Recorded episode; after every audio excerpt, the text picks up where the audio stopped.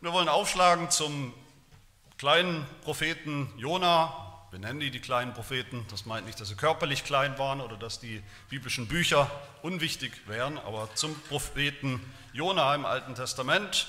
Wir sind in einer Predigtreihe durch dieses kleine Büchlein, in dem aber sehr viel drin ist.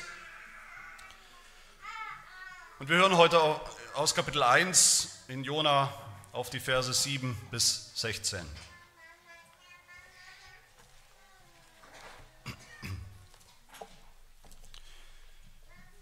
Jona 1 ab Vers 7. Hört das Wort Gottes. Und sie sprachen, das sind die Schiffsleute, sie sprachen einer zum anderen, kommt, wir wollen Lose werfen, damit wir erfahren, um wessen Willen uns dieses Unglück getroffen hat. Da geht es um den Sturm. Und sie warfen Lose, und das Los fiel auf Jona. Da sprachen sie zu ihm, sage uns doch, um wessen Willen uns dieses Unglück getroffen hat. Was ist dein Gewerbe und wo kommst du her? Was ist dein Land und von welchem Volk bist du? Er aber sprach zu ihnen, ich bin ein Hebräer und ich fürchte den Herrn, den Gott des Himmels und der das Meer und das Trockene gemacht hat. Da gerieten die Männer in große Furcht und sprachen, was hast du da getan? Denn die Männer wussten, dass er vor dem Angesicht des Herrn floh, denn er hatte es ihnen erzählt. Und sie fragten ihn, was sollen wir mit dir machen, damit das Meer uns in Ruhe lässt? Denn das Meer tobte immer schlimmer. Und er sprach zu ihnen, nehmt mich und werft mich ins Meer, so wird das Meer euch in Ruhe lassen. Denn ich weiß wohl, dass dieser große Sturm um meinetwillen über euch gekommen ist. Da ruderten die Leute mit aller Kraft, um das Ufer zu erreichen, aber sie konnten es nicht, denn das Meer tobte immer schlimmer gegen sie. Dann schrien sie zu dem Herrn und sprachen, ach Herr, lass uns doch nicht um der Seele dieses Mannes willen untergehen. Rechne uns aber auch nicht unschuldiges Blut an, denn du, Herr, hast getan, was dir wohlgefiel. Darauf nahmen sie Jona und warfen ihn ins Meer, und das Meer hörte auf mit seinem Wüten. Da bekamen die Männer große Ehrfurcht vor dem Herrn und brachten dem Herrn ein Schlachtopfer dar und legten Gelübde ab.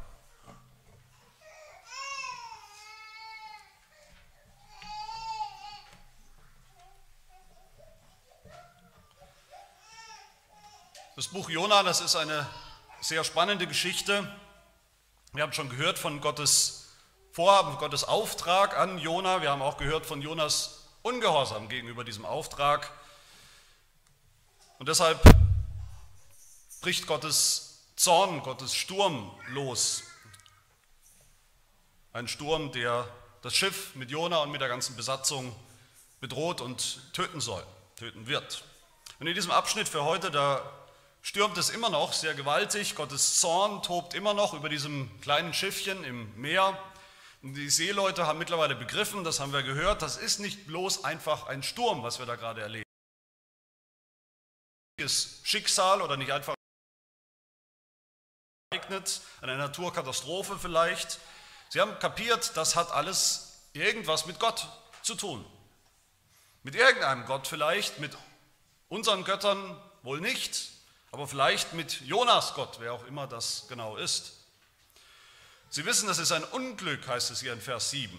Wörtlich fragen sie, warum hat uns dieses Böse getroffen? Da liegt was in der Luft in dieser Situation ein Urteil, eine Strafe, ein Gericht und dahinter irgendein zorniger Gott. Und es entfaltet sich dann ein sehr spannender Dialog hier in diesen, in diesen Versen zwischen den Schiffsleuten und Jona, eigentlich sogar ein Trialog zwischen Schiffsleuten und Jona und Gott. Das sind die drei Handelnden, die drei Akteure hier. Und spannend ist auch hier wieder die Entwicklung innerhalb dieser Geschichte. Da haben wir zuerst diese Frage, diese gewichtige Frage, warum Warum das alles, dieses Böse, dieses Leid? Der Sturm, diese Notlage, diese Todesangst, Gottes Strafe, warum das alles? Und dann das zweite ist dann die Erkenntnis oder das Eingeständnis von Jona, dass er sagt, um meinetwillen ist das passiert. Und die dritte Stufe in dieser Geschichte ist dann, dass die Seeleute erkennen, dass dieser Jona deshalb geopfert werden muss. um ihretwillen, an ihrer Stelle. Und das sind auch meine drei Punkte von heute. Also zuerst die Frage, um wessen Willen. Vers 7, die Schiffsleute sagen, kommt, wir wollen Lose werfen, damit wir erfahren, um wessen Willen uns dieses Unglück getroffen hat. Ich denke, das allererste, was uns hier mal auffallen muss, wenn wir diese Geschichte hören, ist, dass diese Seeleute, die eigentlich im Verlauf der Geschichte merken, dass die eigentlich fast gar nichts wissen, dass sie aber doch etwas wissen hier, sogar etwas wissen, was Menschen heute, kann man den Eindruck haben, nicht mehr so richtig wissen. Menschen um uns herum in dieser Welt nicht mehr wissen oder zumindest tun sie so, als würden sie das nicht mehr wissen. Und was, worum es geht, das ist der Zusammenhang von Schuld und Strafe. Schuld und Strafe. Wo eine Schuld ist, eine Schuld passiert ist, eine Sünde ist, da gibt es auch Strafe. Und umgekehrt, wo es eine Strafe, wo eine Strafe zu sehen ist, ganz, ganz offensichtlich, da muss es auch eine Sünde geben, dahinter stehen. Diese Leute, die Seeleute stellen diese berühmte Warum-Frage, die wir wahrscheinlich auch alle kennen. Warum hat uns dieses Unglück getroffen jetzt gerade? Warum ausgerechnet uns? Warum muss uns das passieren?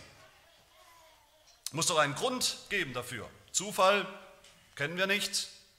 Karma kennen wir auch nicht. Schicksal haben wir vielleicht mal geglaubt, aber jetzt wissen wir, nein, da ist irgendwas Persönliches. Dahinter steht Gott. Und irgendetwas hat ihn zornig gemacht. Oder irgendwer.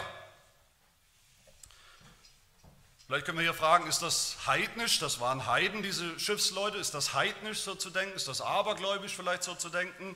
Hinter diesem Sturm, den wir gerade erleben, hinter dieser Realität, dass wir jetzt wahrscheinlich gleich tot sind, viel zu früh sterben müssen. Da steckt, da muss irgendeine Schuld, irgendeine Sünde direkt dahinter stehen. Das muss eine Strafe sein. Ist das einfach heidnisch, abergläubisch oder sind sie da der Wahrheit auf der Spur? Ich würde sagen beides. Und unser Text hier im Buch Jona lässt das offen, wie so vieles immer wieder offen bleibt. Natürlich waren die Seeleute abergläubisch. Sie haben an viele Götter geglaubt, haben wir gehört. Hinter jedem Ereignis, was passiert ist, steckte für sie auch irgendein Gott, vielleicht auch irgendein Schicksal, das seine Hand im Spiel hat, haben muss. Aber wie wir im Verlauf der ganzen Geschichte sehen, ironischerweise sind ausgerechnet diese Seeleute auch der Wahrheit sehr, sehr nah auf der Spur.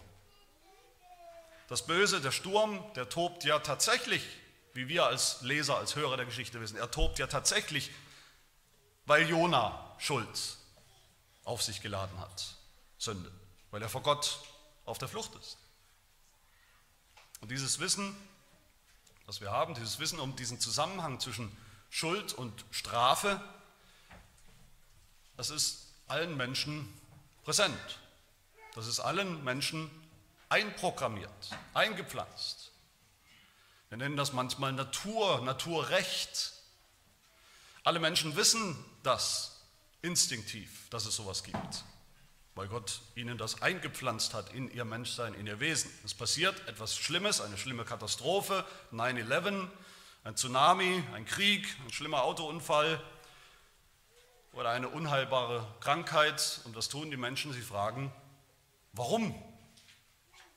Warum Gott? Wer immer du bist. Was ist der Zusammenhang?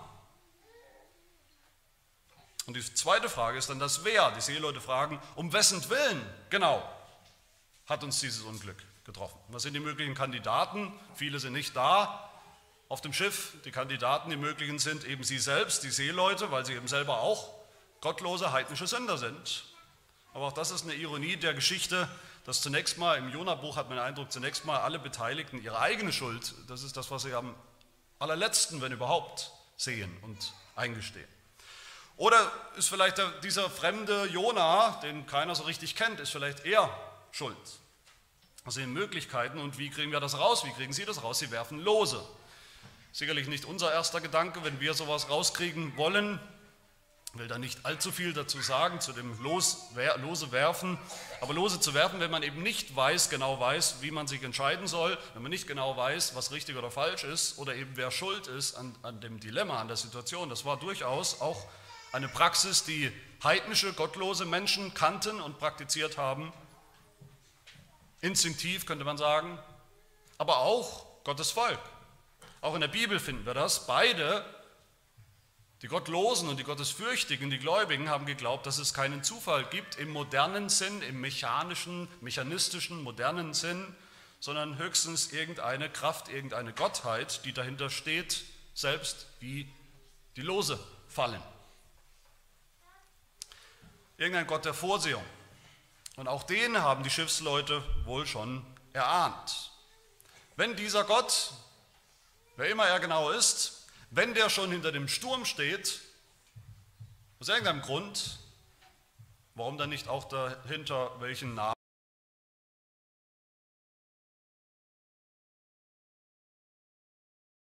Natürlich, dass sie recht haben, dass sie doch recht haben, recht in dieser Frage, warum passiert uns das? Recht in dieser Frage, wer war's? Wer ist der Schuldige? Und auch Recht darin, dass ihnen das Los das schon zeigen wird. Das sehen wir ja im Ergebnis. Das Ergebnis ist positiv. Das Los bestätigt ihr Handeln. Jona war es, was ja stimmt. Sie wissen jetzt, um wessen Willen der Sturm tobt und Gott so zornig ist. Und Jona wird ihnen das auch gleich noch selbst mit eigenen Worten bestätigen. Das ist mein zweiter Punkt. Um meinetwillen. Die Seeleute stellen Jona sofort zur Rede. Sie fragen, was ist dein Gewerbe, wo kommst du her, was ist dein Land, von welchem Volk bist du? Sie wollen der Sache jetzt wirklich auf den Grund gehen, was, wer dieser Jona ist und was er wirklich, was er genau getan hat. Das ist eine Frage nach Jonas genauer Schuld, das wollen sie rausbekommen. Was hast du getan? Was hast du getan, was so viel Zorn, so viel Zorn von Gott verdient hat? Aber es ist auch eine Frage nach dem Gott Jonas, der so zornig ist. Sie fragen, von welchem Volk bist du? Wer ist dieser Gott, von dem ihr sprecht? Euer Gott. Und Jona bekennt. Er bekennt hier. Ob gezwungen oder freiwillig, ob zähneknirschend oder fröhlich, frustriert, wissen wir nicht genau. Aber er bekennt. Er bekennt zuallererst seinen Gott. Er bekennt sich zu Gott. Vers 9, ich bin ein Hebräer und das war nicht nur geografisch gemeint, das war undenkbar, dass man das einfach so versteht. Das für einen Hebräer, für einen Israeliten war das undenkbar. Ich bin ein Hebräer, das bedeutet immer auch, ich kenne und bekenne den Gott der Hebräer, den Bundesgott Yahweh, den einzigen Gott. Jona bekennt den einen wahren Gott mit seinen Worten, zunächst mal unabhängig davon, wie gesagt, was seine wahren Motive sind, ob er seine Schuld hier schon sieht und eingesteht oder nicht. Der wahre Gott wird bekannt mit seinen Worten.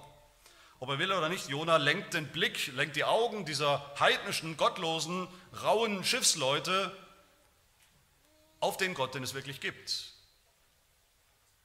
Und weiter sagt er, ich fürchte den Herrn, den Gott des Himmels. Er fürchtet diesen Gott, er kennt ihn er verehrt ihn und er nennt ihn beim Namen für die Seeleute. Er sagt, der Herr, der Herr. Nicht mehr jetzt jeder seinen Privatgott, wie die Seeleute vorher gedacht haben, nicht mehr, das ist Jonas Gott, das ist nur sein eigener Gott, oder der Gott, der unbekannte Gott, der unbekannte, unpersönliche Schöpfer vielleicht.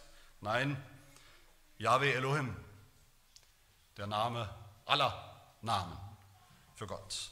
Das ist der Gott, sagt Jona, der das Meer und das Trockene gemacht hat, also alles gemacht hat, tatsächlich gemacht hat. Er ist der Schöpfer von allem. Normalerweise steht das in der Bibel umgekehrt. Er ist der Gott, der das Land und das Meer gemacht hat. Jona dreht es hier um.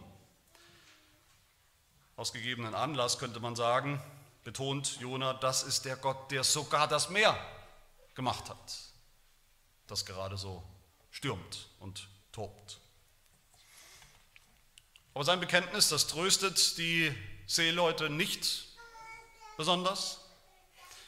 Im Gegenteil, es macht ihnen nur noch mehr Angst. Vers 10 heißt es, heißt es wörtlich, da fürchteten die Männer eine große Furcht. Sie fürchteten eine große Furcht, als sie das gehört haben. Wahrscheinlich, weil sie gedacht haben, was, wenn, wenn es diesen Gott, den Jona hier bekennt, mit Namen bekennt, was, wenn es den wirklich gibt? Wenn er wirklich handelt und richtet und straft und eingreift und, und, und richtet und wenn wir auch mitgerichtet, mit vernichtet werden. Was, wenn er wirklich diesen, diesen Jona berufen hat und Jona ist wirklich einfach abgehauen und deshalb ist Gott, Gott zornig, mit Recht zornig in dem Fall. Was dann? Und das Eis wird hier sehr dünn, für Jona natürlich selbst, aber auch für die Seeleute. Sie haben diesen Jona dabei, sie haben einen blinden Passagier dabei, einen Fahnenflüchtling, einen Flüchtling vor, vor, vor dem einen wahren, lebendigen Gott. Und das hat er ihnen auch noch erzählt. Vers 10. Aber Jona bekennt noch anders hier. Er bekennt nicht nur Gott, er bekennt sich nicht nur zu Gott mit seinen Worten, er bekennt auch, zumindest indirekt, bekennt er auch seine Schuld. Er gesteht sie ein. Er sagt, ich bin der Mann, ich bin der Schuldige an der ganzen Misere.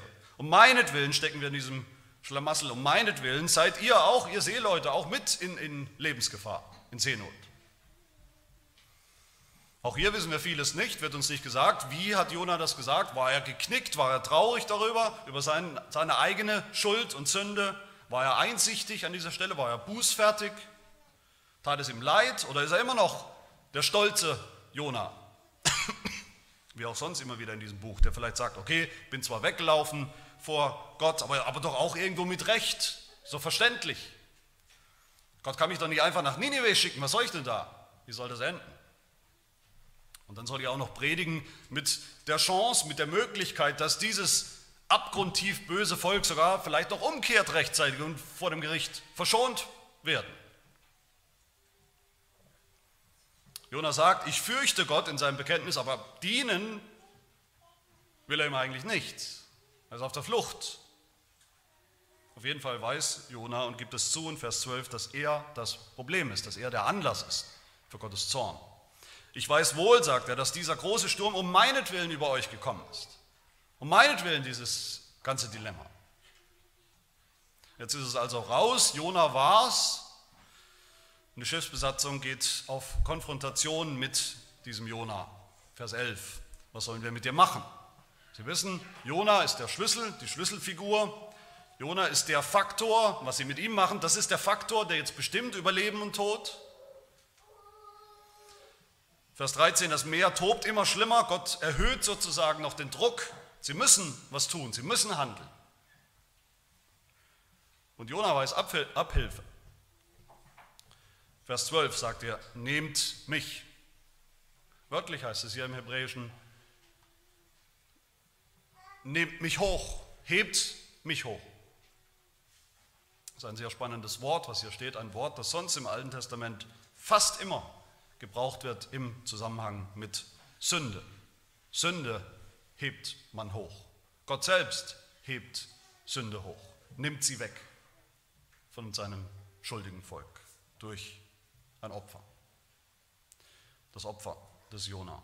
Und werft mich ins Meer, sagt er weiter. Auch das ist spannend. Auch hier heißt es wörtlich, schleudert mich ins Meer. Kommt euch hoffentlich noch bekannt vor aus Vers 4, wo es heißt, der Herr schleuderte einen großen Sturm über das Meer. Dasselbe Wort. Jona weist auf den Sturm hier, den Sturm, den Gott selbst geschleudert hat in seinem Zorn kann es nur eine einzige Antwort geben. Nur eins hilft hier noch. Schleudert mich zurück ins tobende Meer. Dann wird Gott seinen geschleuderten Wind und Zorn auch zurücknehmen. Was ja eine völlig gerechte Strafe für Jona wäre. Jona hat den sicheren Tod über diese unschuldigen Seeleute gebracht. Dafür soll er auch sterben. Ist gerecht. Auge um Auge, Zahn um Zahn. Das wäre gerecht.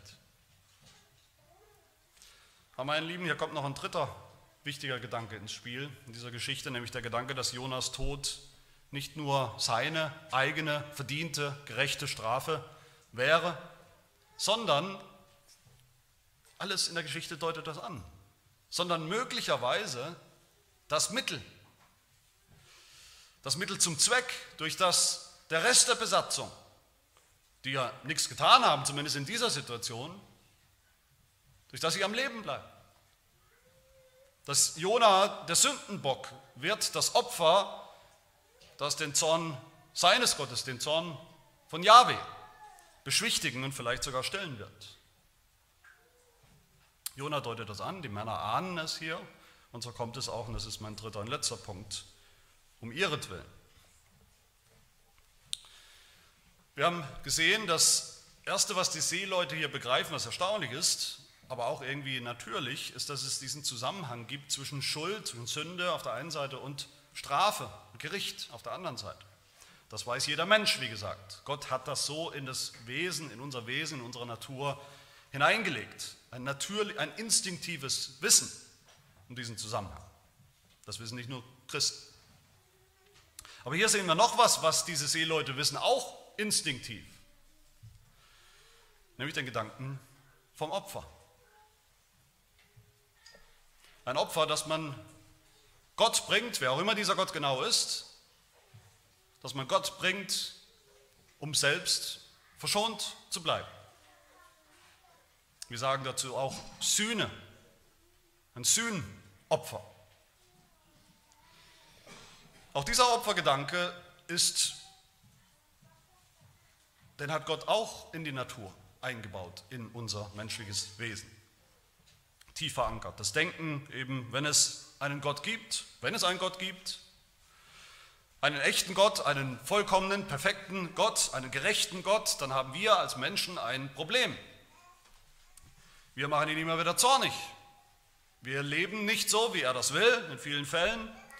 Wir tun nicht, was wir sollten und dann hilft am Ende nur eins, dann hilft, hilft nur eins, nämlich Opfer. Opfer, die wir bringen, Wiedergutmachung, seinen Zorn zu besänftigen. Und das sehen wir auch, in, das sehen wir in allen Kulturen, diesen Gedanken. Das sehen wir in antiken, modernen Kulturen, in östlichen, westlichen Kulturen, überall. Alle Menschen bringen Opfer. Alle Menschen bringen Opfer.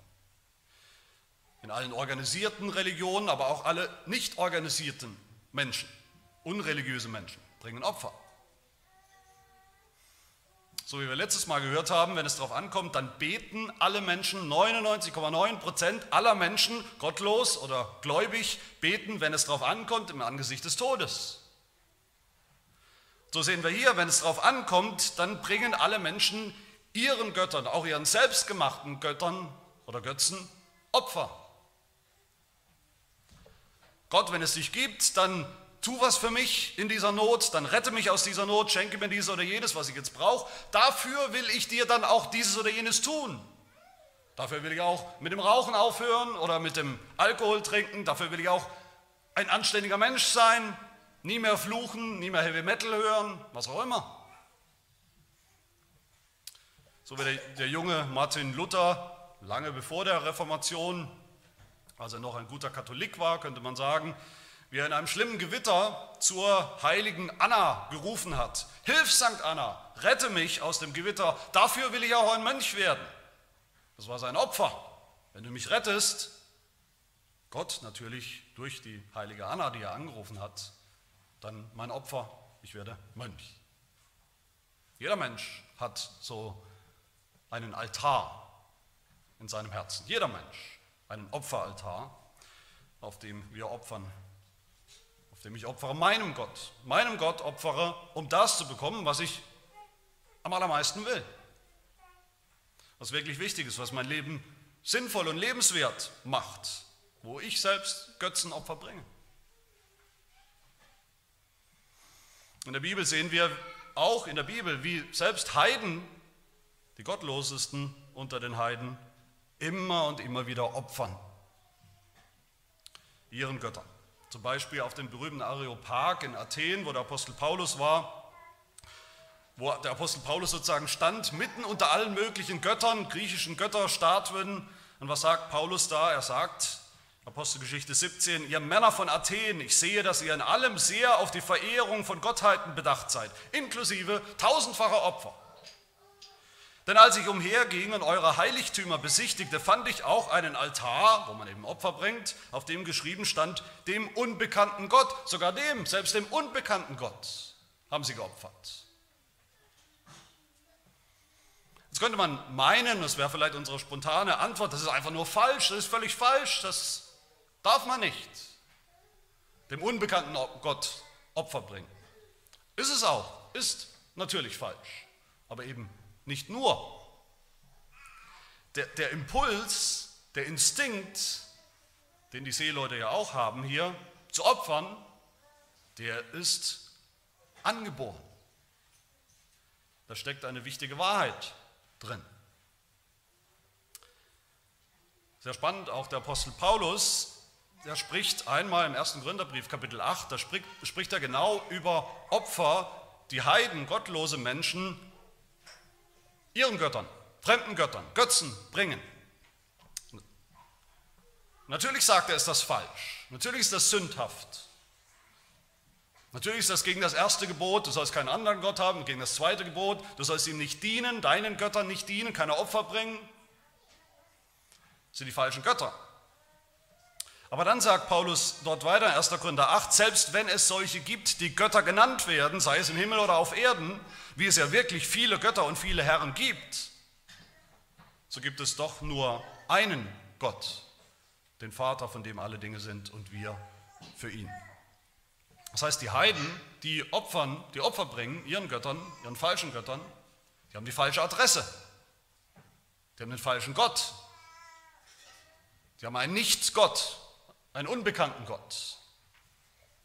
Aber der Opfergedanke an sich, der ist so verkehrt gar nicht. Auch da haben die Seeleute wieder was Richtiges erkannt. Und dieses Prinzip des Opfers, das ist nicht nur tief in unser Menschsein eingebaut, das ist auch tief eingebaut in den christlichen Glauben. In den wahren Glauben an den wahren Gott.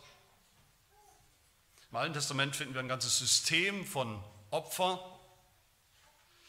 Und das Prinzip dahinter ist eigentlich immer dasselbe. Das Prinzip ist immer dasselbe.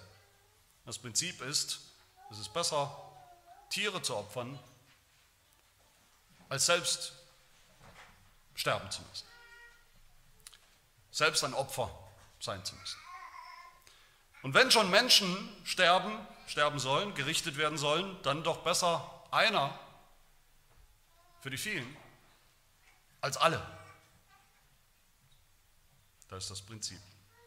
Das ist das Prinzip von einem, von einem stellvertretenden Opfer, Sühnopfer. Einer bringt das Opfer, opfert sich selbst für die vielen. Und das schlägt Jona hier, hier vor. Er sagt, nehmt mich, werft mich, nehmt mich hoch, werft mich in die Fluten als Opfer.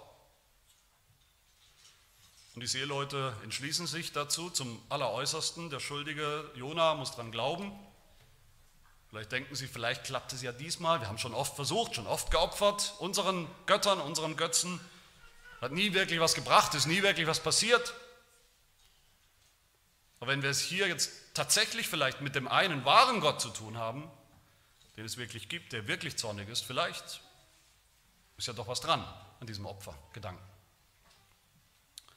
Und diesen Schritt, Jona in seinen sicheren Tod über Bord zu werfen, das tun sie nicht ohne Skrupel hier. Sie haben so Angst, so Furcht vor diesem Gott, dass sie ihn direkt ansprechen. Nicht mehr ihre Götter, jeder sein Gott, nur noch Yahweh. Und nicht mehr durch Jona wie vorher, rede du doch mit deinem Gott für uns. Sie machen das jetzt selbst. Sie selbst sprechen ihn an. Sie beten zu dem wahren, allmächtigen Gott. Und in ihrem Gebet sehen wir ihr, ihr Dilemma. Sie beten, Vers 14, ach Herr, lass uns doch nicht um der Seele dieses Mannes willen, der schuldig ist, untergehen. Rechne uns aber auch nicht unschuldiges Blut an. Das ist das Dilemma. Auf der einen Seite sagen sie, wir müssen oder wollen oder sollen doch nicht mitsterben, eigentlich für diesen schuldigen Jonah, der das alles eingebrockt hat. Aber auf der anderen Seite wollen sie eigentlich auch nicht töten. Schon gar nicht, wenn dieser Jonah vielleicht doch ein Prophet des Herrn ist, vielleicht ist er doch am Ende unschuldig. Denn du, Herr, hast doch getan, was dir wohlgefiel, so beschließen sie ihr Gebet. Mit Vertrauen auf diesen gerechten und souveränen Gott, dass er weiß, was er tut. Mein Lieben, wo immer die Bibel das sagt, diese Aussage, diesen Satz sagt, dass Gott tut, was ihm wohlgefällt, Da sagt Gottes Wort das immer im Kontrast zu Götzen, zu fremden Göttern, Nicht-Göttern, die genau das eben nicht können. Die frustriert sind, kleine frustrierte Götter, möchte gern Götter, die nicht tun können, was ihnen gefällt. Die machtlos sind, die weder das Meer gemacht haben, noch Stürme machen können, noch Stürme stillen können. Nichts davon. Aber das ist ihr Bekenntnis hier zu dem Gott, der das kann, der hinter diesem ganzen Geschehen steht. Sie vertrauen sich dem Herrn an und sie nehmen Jona, sie schleudern Jona ins Meer, in sein verdientes Gericht, in seinen Tod. Und was tut Gott? Vers 15. Das Meer hörte auf mit seinem Wüten. Sofort Mucksmäuschen Stille. Gott, der Gott, der das Meer gemacht hat, der den Sturm übers Meer gebracht hat, geschleudert hat, der handelt sofort und er stillt sofort diesen Sturm mit einem unhörbaren, aber sichtbaren Allmachtswort, was nur eins bedeuten kann, nämlich dass Gott dieses Opfer angenommen hat. Es war richtig, den Jonah zu opfern. Es war nötig. Er hat es verdient. Und das Prinzip gilt. Gott fordert Opfer und Gott nimmt Opfer an. Jetzt denken wir vielleicht, musste das wirklich sein? Warum ist Gott so? Hätte Gott nicht auch einfach so auf das Gebet der Seeleute hören können und sie retten können? Einfach so den Sturm stillen können? Warum musste Jona unbedingt sterben? Über Bord gehen als Opfer? Braucht Gott das? Braucht Gott wirklich Opfer? Ist er so bedürftig, dass er sowas braucht? Nein, ist er nicht. Nicht Yahweh. Die anderen Götter der Welt, die keine sind, die sind alle so bedürftig, hat man den Eindruck, wenn man sie sich mal anschaut, die anderen Götter dieser Welt. Die Götter im Hinduismus oder Buddhismus zum Beispiel, denen man opfern muss, denen man regelmäßig opfern muss, um sie, man hat fast den Eindruck, am Leben zu erhalten. Ein Autor schreibt über sie, er sagt, ihre Götter, Hinduismus und Buddhismus, ihre Götter sind wahre Naschkatzen, um sich ihre Gunst zu sichern, werden sie von Gläubigen mit allerlei Leckereien versorgt, speziell mit roter Erdbeerlimo. Wir lachen, aber so handeln alle Menschen. So behandeln alle Menschen ihre persönlichen Götter, die sie sich gemacht haben, als wie bedürftige kleine Haustiere, die man regelmäßig füttern muss, sonst werden sie sehr ungemütlich. Sonst werden sie sehr hungrig, sonst fordern sie mal wieder ein Tribut, ein Opfer. Yahweh, der Gott, mit dem es Jona zu tun hat und die Seeleute hier zu tun haben, ist ganz anders. Nochmal der Apostel Paulus in dieser Konfrontation mit dem ganzen Pantheon an griechischen Göttern in Athen, Apostelgeschichte 17, da sagt er, was der wirklich, was der himmelweite Unterschied ist zwischen all den griechischen Göttern, in Anführungsstrichen, und dem wahren Gott Yahweh. Paulus sagt, der Gott, der die Welt gemacht hat und alles, was darin ist, er, der Herr des Himmels und der Erde und des Meeres, wie wir wissen, wohnt nicht in Tempeln, die von Händen gemacht sind. Er lässt sich auch nicht von Menschenhänden bedienen mit Opfern, als ob er etwas benötigen würde, da er doch selbst allen Leben und Odem und alles gibt. Er braucht nichts, schon gar keine Opfer. Im ganzen Alten Testament sehen wir diesen Refrain immer und immer wieder, sagt Gott, ich brauche doch eure Opfer nicht. Ich brauche gar nichts. Wenn einer was braucht, wenn einer ein Opfer braucht, dann seid ihr das. Dieser Opfer, der Gedanke des Opfers bei Gott in der Bibel, in Gottes langer Geschichte mit den Menschen und mit Opfern von Adam angefangen übrigens, bis zu Jesus Christus, dieser Opfergedanke, der kommt nicht aus irgendeinem Mangel heraus bei Gott, sondern im Gegenteil, er kommt aus seiner Gnade. Der Gott, der überhaupt kein Opfer braucht, keine Tauben braucht, kein halbes Rind, nichts braucht, der ist doch bereit, gnädigerweise Opfer anzunehmen. Weil er seine Gerechtigkeit, seine Heiligkeit zeigen will, deshalb fordert er Sühne, deshalb fordert er Opfer, Tod, Blutvergießen, Tod als letzte Strafe,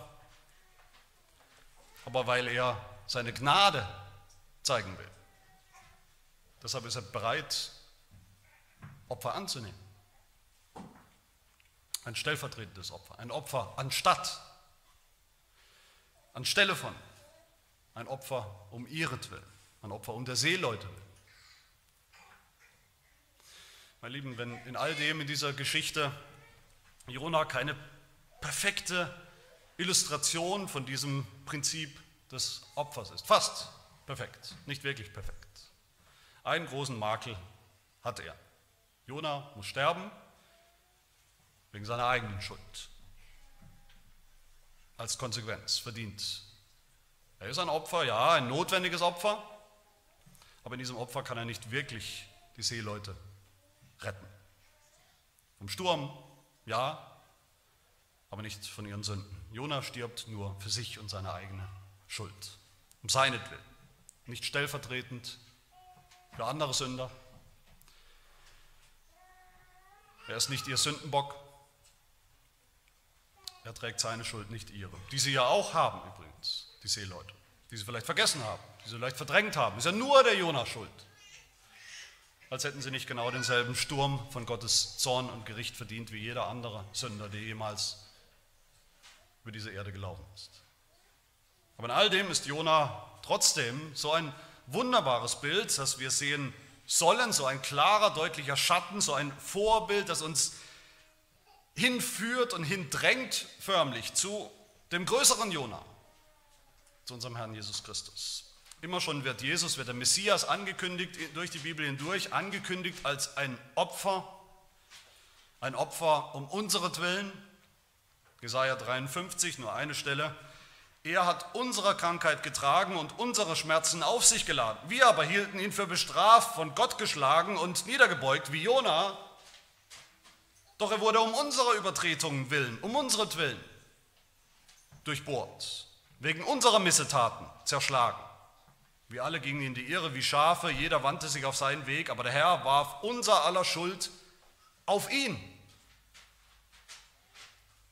Dieses Prinzip einer für alle, ein stellvertretendes Sühnopfer, das sehen wir und das zieht sich durch das Alte Testament bis hinein ins Neue Testament direkt im Vorfeld von Jesu Kreuzigung, was sagt der hohe Priester Kaiaphas in Johannes 11, was sagt er zu den Juden? Er sagt zu den Juden, ausgerechnet den Juden, kapiert er denn gar nichts? Checkt er denn gar nichts? Wisst er nicht, dass es für uns besser ist, dass ein Mensch für das Volk stirbt, als dass das ganze Volk zugrunde geht? Und dann heißt es weiter, dies redete er aber nicht aus sich selbst, weil er so schlau war, sondern er weissagte, denn Jesus sollte für das Volk sterben. Um ihretwillen. Am deutlichsten sagt es uns der Apostel Paulus im Römerbrief Kapitel 3, wo er sagt, auch vorher, alle Menschen haben gesündigt, alle sind Sünder, alle haben Lohn verdient für ihre Sünde und der Lohn ist der Tod, das Gericht. Und dann sagt Paulus in Römer 3 weiter, alle haben gesündigt, sodass sie, wenn überhaupt, könnte man sagen, ohne Verdienst gerechtfertigt werden. Nur durch seine Gnade aufgrund der Erlösung, die in Christus Jesus ist. Und dann der Satz, ihn hat Gott zum Sühnopfer bestimmt für uns. Jesus ist unser Sühnopfer, das Opfer an unserer Stelle. Oder auch Galater 3, Christus hat uns losgekauft von dem Fluch des Gesetzes, von dem Fluch des Sturms, indem er ein Fluch wurde um unseretwillen. Um unseretwillen. Jesus ist der bessere, viel bessere, unendlich bessere Jona, das unendlich bessere Opfer weil er eben nicht wie Jona für seine eigene Schuld gestorben ist, gelitten hat, weil er keine hatte. Aber weil er keine hatte, konnte er das, konnte er für unsere Schuld sterben, als unser Stellvertreter. Stellvertreter für alle Sünder, die das erkennen. Jesus ist der bessere Jona, das unendlich bessere Opfer, weil er den aller, allerhöchsten denkbaren Wert hat, den ein Opfer haben kann bei Gott. Er war und ist Gottes einzig geborener Sohn. Wertvoller geht es nicht als Opfer. All das, was wir hier sehen, sowohl die, die schwarze, finstere Seite, die schwarze, finstere Seite von Gottes gerechtem Gericht über Sünde, über Sünder, als auch dann die gute Nachricht von seiner Gnade, von Gottes Bereitschaft, ein Opfer anzunehmen überhaupt an unserer Stelle. All das sollen wir hier sehen, all das dürfen wir hier sehen. All das soll uns hier ganz groß werden vor Augen. Was für ein perfektes Opfer hat unser Herr Jesus Christus gebracht um unseren Willen. Ein Opfer, das Gottes Heiligkeit sehr, sehr deutlich macht indem er nämlich seinen sündlosen, vollkommenen, gehorsamen Sohn opfert für uns. Aber eben ein Opfer, das auch Gottes vollkommene Gnade, Gottes überreiche Gnade so deutlich macht, indem Gott nämlich seinen einzig geborenen Sohn gibt, um unseren Willen aus, aus reiner Liebe. Den einen, den einzigen für uns die vielen. Jesus hat sich selbst aus reinen Motiven für uns dem Sturm von Gottes Gericht gestellt. Und dieser Sturm hat ihn gepackt, hat ihn ausgelöscht, hat ihn ertränkt, hat ihn getötet. Jesus war ein makelloses Opfer, so perfekt, dass Gott es nur annehmen kann annehmen muss. Und Gott hat das auch angenommen, das Opfer seines Sohnes. Und was ist passiert? Sofort im selben Moment, wo Jesus sich hingegeben hat, gesagt hat, nehmt mich, wo er tot war am Kreuz, im selben Moment hat das Meer aufgehört mit seinem Stürmen und Wüten und Toben. War Gottes Sturm gestillt, war Gottes Gericht abgetan bezahlt, gesühnt, erledigt. Für uns, ein für alle Mal. Sodass es kein Gericht, keine Verdammnis, keinen endgültigen Sturm Gottes mehr gibt, den wir zu fürchten brauchen, für all die, die dieses Opfer Jesu annehmen und kennen. Für die Jesus zum Vater sagt, für sie habe ich mein Leben gegeben, um ihretwillen. Haben wir Ehrfurcht vor dem Herrn wenigstens so viel wie diese Seeleute es am Ende haben, zum Schluss in Vers 16, diese Seeleute, die eben noch an viele Götter geglaubt haben. Haben wir so eine Ehrfurcht vor dem Herrn? Legen wir unsere selbstgemachten Götter und Götzen, denen wir vertrauen, die sich selbst in den Herzen von Gläubigen immer wieder einschleichen wollen? an denen wir immer wieder basteln. Die vermeintlichen Sicherheiten unseres Lebens, außer Gott, neben Gott, sind wir bereit, die abzulegen und auf den einen wahren Gott, Yahweh, zu vertrauen und seinen Sohn Jesus Christus. Sehen wir, erkennen wir, dass wir alle verdient haben, was hier vor sich geht, dass wir alle verdient haben, in Gottes gerechtem Sturm und Gericht zu sterben den Tod. Aber dass Gott unsere Schuld, diese große Schuld, einfach komplett genommen hat und auf seinen Sohn Jesus Christus gelegt hat, dass er gestorben ist um unseren Willen. Wenn das so ist, dann, meine liebe Gemeinde, brauchen wir kein einziges Opfer mehr zu bringen keine Gelübde mehr abzulegen wie die Seeleute, dass wir ab jetzt werden wir immer brav sein, ab jetzt werden wir immer gehorsam sein, ab jetzt sind wir die besten Menschen auf der Welt, ab jetzt sind wir vollkommen und machen alles richtig. Was wir sowieso nicht tun, Da brauchen wir dem Opfer Jesu auch nicht so Kleinigkeiten hinzufügen, damit es auch sicher hält. Kleine Opfer, mit denen wir Gott befriedigen wollen, seine Liebe erkaufen und sichern wollen, das Heil sichern wollen, wasserdicht machen wollen. Nein, dann gilt uns das eine, das einzige Opfer, das wir jemals brauchen. Hebräer 10, mit einem einzigen Opfer hat Jesus die für immer vollendet, die geheiligt werden. Jesus sagt zu uns heute Morgen, nehmt mich, nehmt mein Opfer an für euch.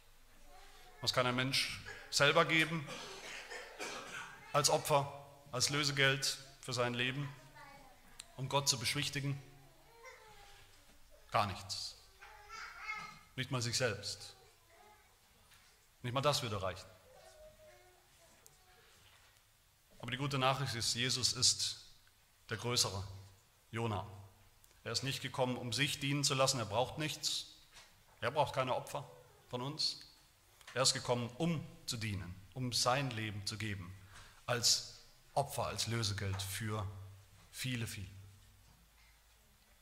Das einzige Opfer, das wir noch, liebe Gemeinde, opfern sollen und dürfen, heute, jetzt, das ist das Dankopfer dass wir danken für das Opfer Jesu Christi um unseren Danken und darauf vertrauen. Und das wollen wir, dieses Opfer wollen wir ihm gern geben, den Dank unseres Herzens.